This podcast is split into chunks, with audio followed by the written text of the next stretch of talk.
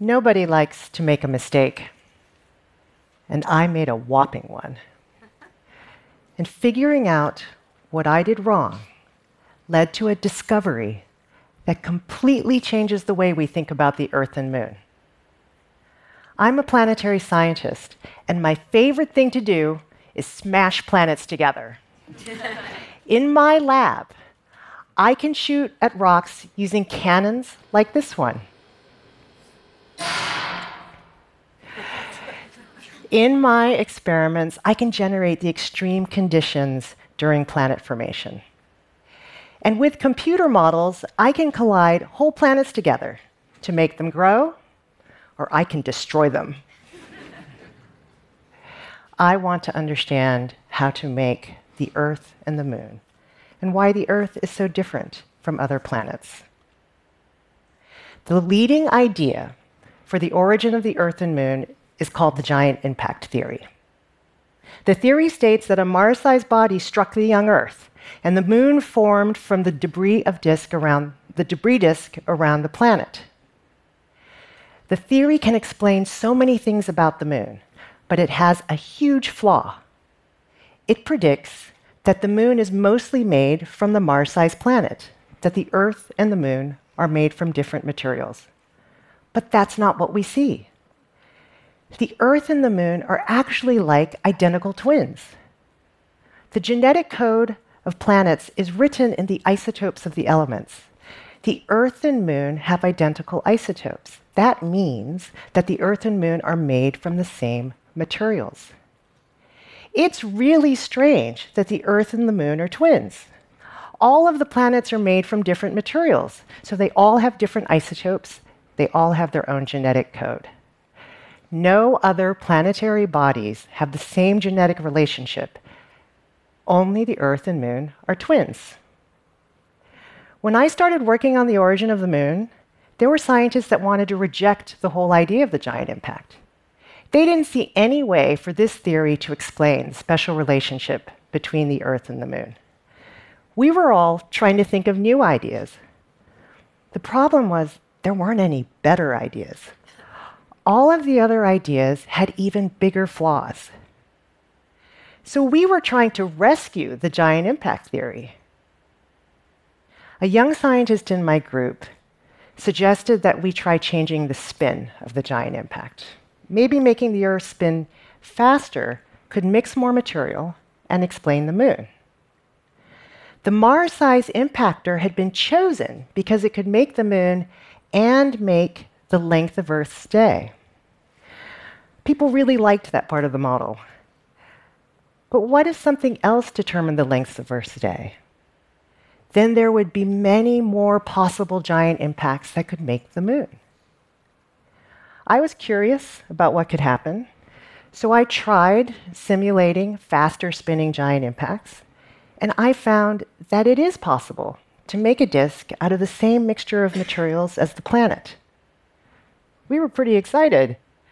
Maybe this was the way to explain the moon. The problem is, we also found that that's just not very likely. Most of the time, the disk is different from the planet. And it looked like making our moon this way would be an astronomical coincidence.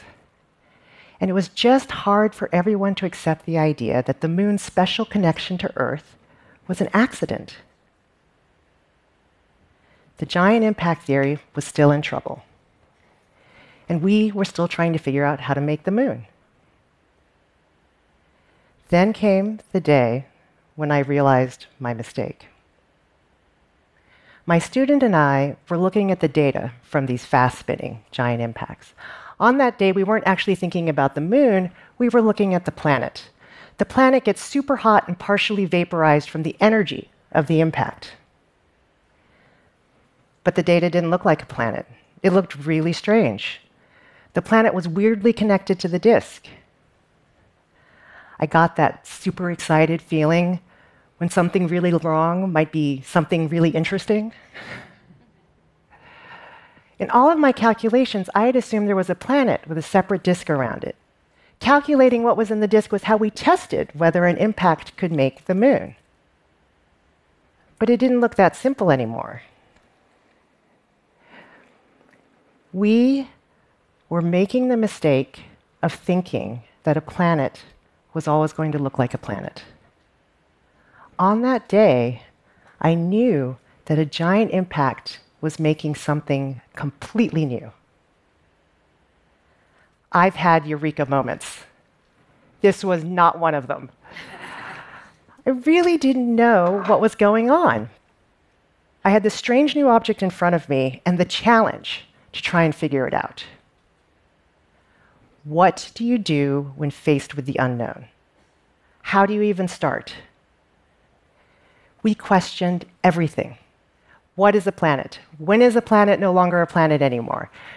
We played with new ideas. We had to get rid of our old way of thinking, and by playing, I could throw away all of the data, all of the rules of the real world, and free my mind to explore. And by making a mental space where I could try out outrageous ideas and then bring them back into the real world to test them, I could learn. And by playing, we learned so much. I combined my lab experiments with computer models and discovered that after most giant impacts, the Earth is so hot there's no surface. There's just a deep layer of gas that gets denser and denser with depth. The Earth would have been like Jupiter. There's nothing to stand on. And that was just part of the problem. I wanted to understand the whole problem. I couldn't let go of the challenge to figure out what was really going on in giant impacts. It took almost two years of throwing away old ideas and building new ones that we un- understood the data and knew what it meant for the moon. I discovered a new type of astronomical object. It's not a planet, it's made from planets. A planet is a body whose self gravity is strong enough to give it its rounded shape. It spins around altogether. Make it hotter, and spin it faster, the equator gets bigger and bigger until it reaches a tipping point. Push past the tipping point, and the material at the equator spreads into a disk. It's now broken all the rules of being a planet. It can't spin around together anymore. Its shape keeps changing as it gets bigger and bigger. The planet has become something new. We gave our discovery its name Synestia. We named it after the goddess Hestia, the Greek goddess of the hearth and home, because we think the earth became one. The prefix means all together to emphasize the connection between all of the material. A synestia is what a planet becomes when heat and spin push it over the limit of a spheroidal shape. Would you like to see a synestia? In this visualization of one of my simulations, the young Earth is already spinning quickly from a previous giant impact. Its shape is deformed, but our planet would be recognizable by the water on its surface. The energy from the impact vaporizes the surface, the water, the atmosphere, and mixes all of the gases together in just a few hours. We discovered that many giant impacts make synestias. But these burning bright objects don't live very long. They cool down, shrink, and turn back into planets. While rocky planets like Earth were growing, they probably turned into synestias one or more times. A synestia gives us a new way to solve the problem of the origin of the moon. We propose that the moon formed inside a huge vaporous synestia. The moon grew from magma rain that condensed out of the rock vapor. The moon's special connection to Earth is because the moon formed inside the Earth when Earth was a synestia. The moon could have orbited inside the synestia for years, hidden from view. The moon is revealed by the synestia cooling and shrinking inside of its orbit. The synestia turns into planet Earth only after cooling for hundreds of years longer.